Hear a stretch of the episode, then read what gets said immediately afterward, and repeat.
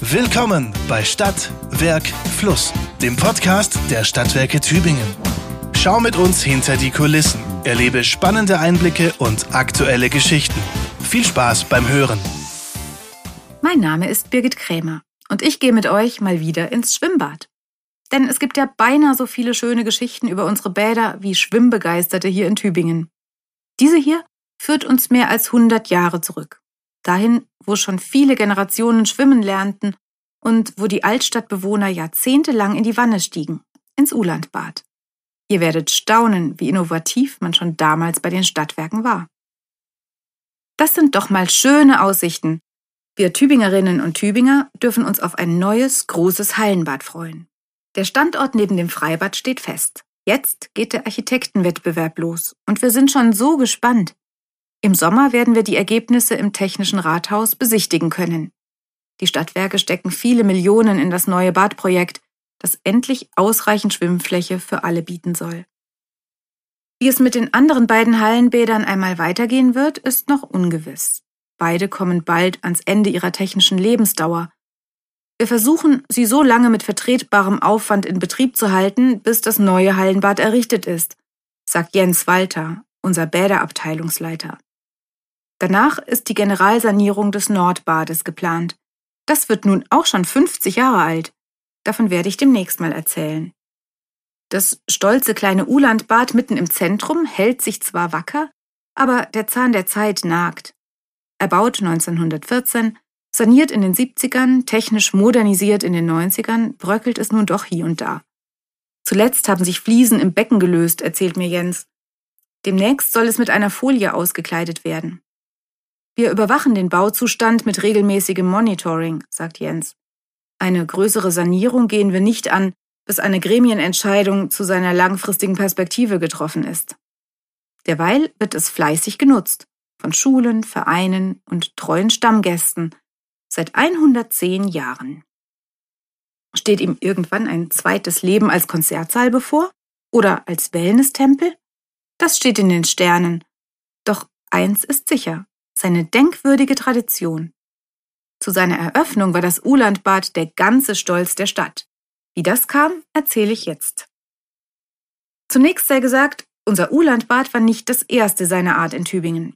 Das erste hatte 1899 Louis Schneid im Eckhaus am Neckartor eingerichtet. Da, wo heute Telekom Shop und China-Restaurant sind. Schon drei Jahre vor den Stadtwerken betrieb er ein kleines Elektrizitätswerk, Daher gab es im eleganten Ludwigsbad elektrisches Licht in der Schwimmhalle. Außerdem Wannen- und Dampfbäder, Massage- und Kneipkuren. Die Tübinger Blätter schwärmten von der prächtigen Gelegenheit zu baden, vor allem für die Jugend, für Frauen und Mädchen, denn Badevergnügen im Freien war damals noch ein reines Männerding. Leider schloss das Ludwigsbad schon nach drei Jahren. Es rentierte sich einfach nicht. Die Heizkosten, die Personalkosten, und so ging man halt wieder in die Badestuben, um warme Bäder, Sturz- oder Brausebäder zu nehmen. Sie zog sich hin, die Tübinger Badaffäre. Im neuen Jahrhundert wurde der Ruf nach einem Volksbad auch in Tübingen immer lauter. Volksbäder, die zum Sport und Vergnügen ebenso wie zur Hygiene und Gesundheitspflege dienten, waren groß in Mode. Und man darf nicht vergessen, die sanitäre Ausstattung vieler Tübinger Wohnungen und Studentenzimmer ließ sehr zu wünschen übrig. Universität und Gemeinderat zogen da an einem Strang. Sie wollten keine kleine Lösung, sondern die Vollbadeanstalt mit allem drum und dran. Damals hieß der Oberbürgermeister Hermann Hauser. Er führte Tübingen mit allerhand Bauprojekten in die Moderne und war überzeugt, die Anziehungskraft unseres Gemeinwesens würde durch ein Hallenbad nicht unerheblich gewinnen. Was fehlte, waren die Mittel. 1906 wurde Geld in einen Badfonds angelegt. Auch königliche Ministerien zahlten ein. Aus der Bürgerschaft kamen Schenkungen. Trotzdem schien ein Hallenbad lange unerschwinglich. Derweil tüftelte Otto Henig schon an einer genialen Erfindung. Der Betriebsleiter der städtischen Werke war ein echtes Käpsele, und führte draußen im Gaswerk im Eisenhut eine Versuchsreihe nach der anderen durch. Seine Idee? Die heißen Öfen dort sollten das Badewasser erwärmen. Aus Steinkohle wurde hier das Gas für die Straßenbeleuchtung erzeugt. Ich fasse seinen Plan mal kurz zusammen. Wasser läuft durch Rohrschlangen an den 700 Grad heißen Öfen entlang und erwärmt sich. Ein Wärmetauscher überträgt die Wärme auf das in einem Brunnen geförderte Badewasser. Mit 50 Grad fließt das durch eine gut isolierte Leitung 1,7 Kilometer in die Innenstadt zum Schwimmbad. So könnte täglich ein Teil des Badewassers ausgetauscht und das gesamte Becken dreimal pro Woche frisch befüllt werden. Fernwärme ist heute ein alter Hut.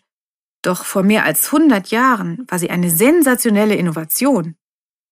Ähnlich ließ sich sein Verfahren patentieren, präsentierte es 1913 auf der Hygieneausstellung in Stuttgart und in zahlreichen Fachzeitschriften und kam gar nicht hinterher, die vielen Anfragen aus aller Herren Länder zu beantworten. Die günstige Wärmequelle würde Betriebskosten sparen, das gab den Ausschlag. Und es sollte eine ganze Weile genau so funktionieren. Brausen ist gut, Baden ist besser. Die Krone aller Wasseranwendung ist aber das Schwimmbad. Lese ich im Gemeinderatsprotokoll vom 9. November 1912. Da beschloss man, eine bedeckte, das ganze Jahr über benutzbare Badeanstalt mit Schwimmhalle, Brause, Wannen und Dampfbädern zu bauen und benannte sie nach Ludwig Uhland, dem Dichter, Gelehrten und Politiker, dem berühmten Sohn der Stadt. Es war sein 50. Todestag. Unter anderem, um die Betriebsführung, Zitat, als eine gemeinnützige, von Rücksichten auf das Volkswohl getragene zu kennzeichnen. Der Bauplatz an der Karlstraße lag günstig. Dem beauftragten Stadtbaurat Karl Haug standen Bäder- und Hygieneexperten zur Seite und als Baugutachter Paul Bonatz, der gerade die Unibibliothek fertiggestellt hatte.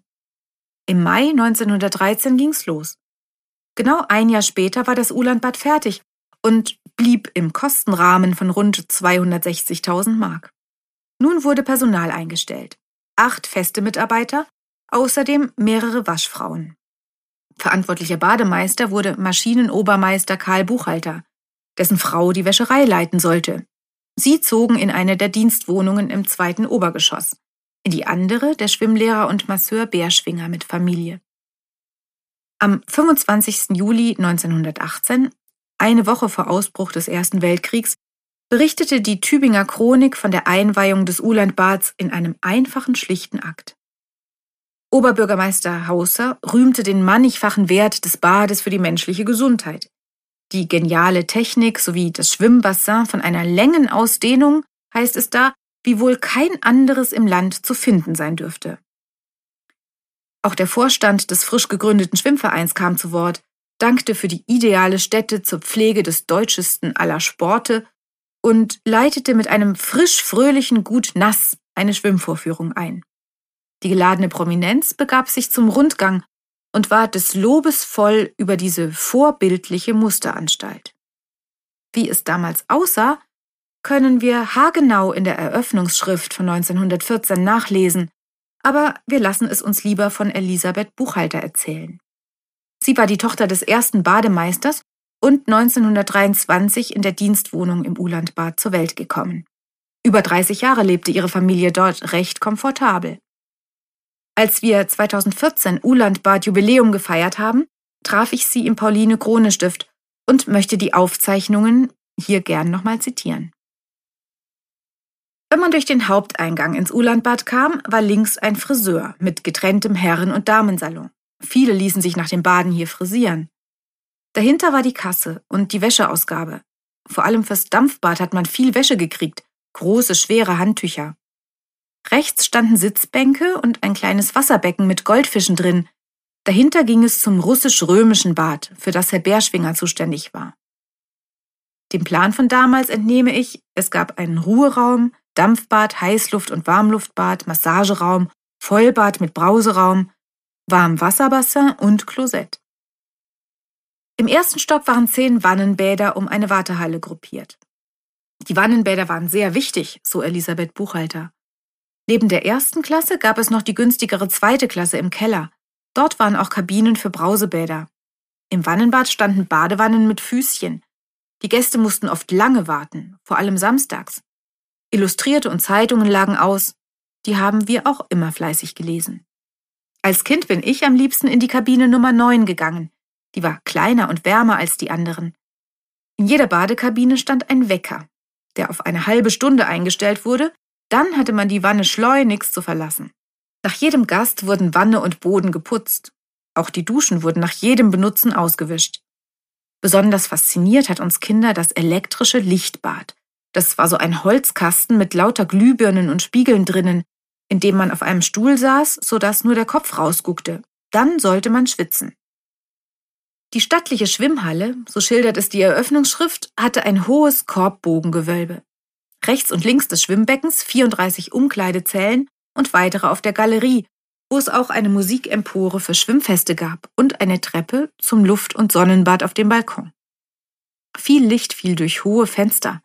An der Westwand ein kreisrundes Fenster mit Glasmalerei, die ein Fischweib darstellte. Am Kopfende des Beckens ein steinerner Jüngling. Beide sollten die belebende Wirkung des Bades versinnbildlichen. Die hübsche Nixe ging leider verloren. Der Jüngling steht heute vom Hallenbad Nord. Belebend war das damals durchaus.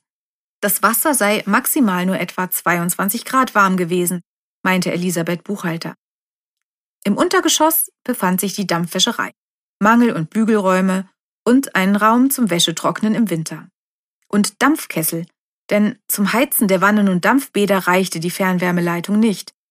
Der Heizer kam morgens um 6 Uhr und füllte die Kessel mit Koks. Er musste auch sämtliche Messingarmaturen im Schwimmbad, in den Wannenbädern und Duschen putzen.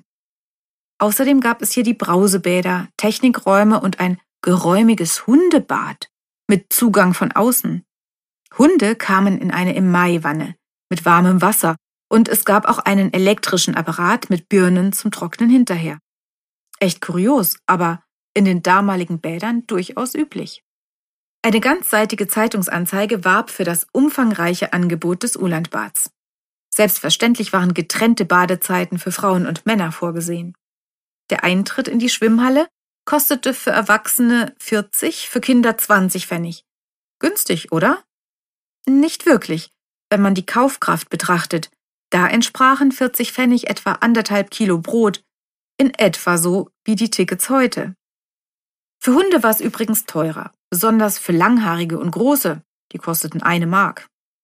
Zwei Nachmittage waren für das günstige Volksbad reserviert. Studenten, Vereine und bald auch Kriegsversehrte bekamen Ermäßigung. Am 28. Juli startete der Badebetrieb und die Tübinger Chronik empfahl, wenn der Andrang so anhält wie gleich am ersten Tage, dann kann Tübingen sich nach einbruchsicheren Safes umsehen, um, was es gar nicht will, die Schätze aufzubewahren, die der Betrieb einbringt. Wenige Tage später begann der Erste Weltkrieg. Auch Bademeister Buchhalter wurde eingezogen, im Ulandbad bald eine Uniformwäscherei eingerichtet. Das Bad selbst war ein voller Erfolg. Im ersten Jahr kamen über 70.000 Gäste, davon 55.000 in die Schwimmhalle. Sehr viel mehr Männer und Jungs als Frauen, die holten erst im Lauf der Zeit auf. Und die Stadt freute sich über einen Überschuss von 6.700 Mark. Bis Mitte der 1930er Jahre trug sich der Badebetrieb selbst. Ja, die Stadtwerke konnten sogar Rücklagen bilden. Davon können wir heute nur träumen. Vom Alltag der Bademeister, Badediener und Waschfrauen lasse ich noch einmal Elisabeth Buchhalter erzählen. Mein Vater war als Techniker für den Betrieb verantwortlich, musste die Maschinen und Heizanlagen bedienen und überwachen. Meine Mutter arbeitete mit in der Wäscherei, im Dampfbad und Wannenbad. Zwei bis dreimal in der Woche wurde das Schwimmbecken neu befüllt und gereinigt. Nachmittags wurde dann das Wasser komplett abgelassen. Unten in der Waschküche mussten die Frauen in den Waschkesseln Seifenbrühe kochen und eimerweise hinaufschleppen. Damit wurden die Böden und das Becken geschrubbt. Mein Vater hat auch Schwimmkurse gegeben, viele für Erwachsene, und war ein strenger Lehrer. Ich habe mit fünf Jahren schwimmen gelernt und mich an der Stange am Beckenrand entlang gehangelt ins Tiefe. Vorher mussten wir Trockenübungen machen. Es gab auch diesen Kran mit Ring, in den man gehängt wurde, oder Korkgürtel, die einen oben hielten. Mit meinen beiden jüngeren Brüdern bin ich oft frühmorgens und abends geschwommen. Klar waren wir auch im Schwimmverein. Wenn unsere Freunde kamen, mussten wir immer Karten lösen. Da war mein Vater sehr korrekt. Samstags war es besonders voll. Da kamen viele Studenten. Sonntags war zu. Montags war Schülerschwimmen und der Mittwochmittag war fürs Militär reserviert. Wenn eine Kompanie drin war, hat die andere schon unten gewartet. Was war das für ein übler Geruch im Haus? Und so gäbe es noch viel zu berichten. Wir haben tolle Geschichten in den Archiven aufgespürt und Erinnerungen von Zeitzeugen gesammelt. Neugierig? Dann geht mal ins Ulandbad schwimmen und schaut euch die Ausstellung auf der Galerie an. Noch heute trifft sich Jung und Alt im Ulandbad. Die Wannenbäder haben längst ausgedient. Die letzten Verbliebenen schlossen 1994. In die Badewanne steigt man zu Hause. Nach technischen Problemen und dem Ende des Gaswerks in der Nachkriegszeit war Schluss mit der innovativen Warmwasserleitung. Ein Heizkessel musste her. Heute ist das einstige Vorzeigebad zumindest wärmetechnisch wieder top. In seinem Keller arbeitet ein effizientes Blockheizkraftwerk, das Strom ins Stromnetz und zugleich Wärme ins Wärmenetz der Stadtwerke einspeist. Hier schließt sich der Kreis.